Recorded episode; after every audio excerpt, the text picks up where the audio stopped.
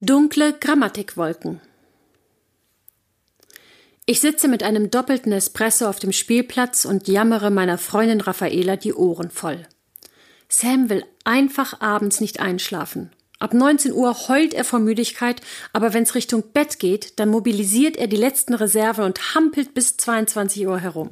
Ich könnte wahnsinnig werden. Außerdem muss ich danach immer ja noch arbeiten. Ich, und ich komme nie vor Mitternacht ins Bett und bin einfach konstant müde. Ich suhle mich in meinem Elend und bemitleide mich sehr.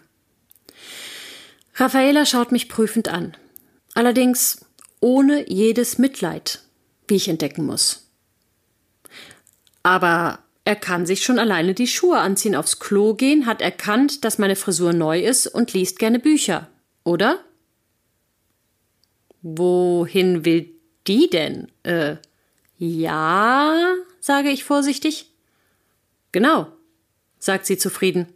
Warum hältst du die Lampe nur in die Ecke, in der das Problem ist? Ich schaue sie abwartend an.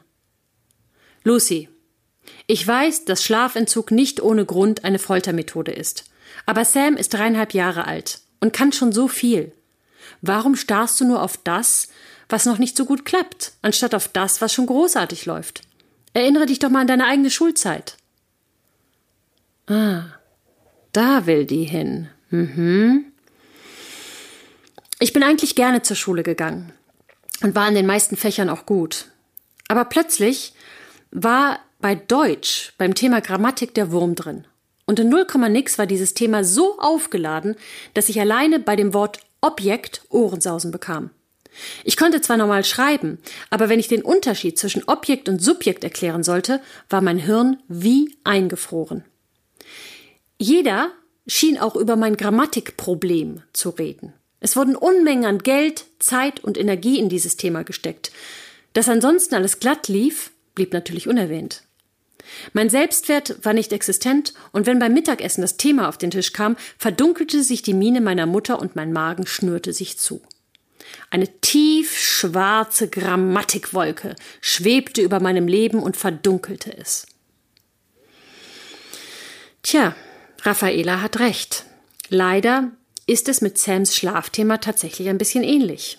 Ich bekomme schlechte Laune, tiefschwarze schlechte Laune, wenn ich nur daran denke und mutiere zur hysterischen Kuh, wenn nicht alles wie am Schnürchen läuft.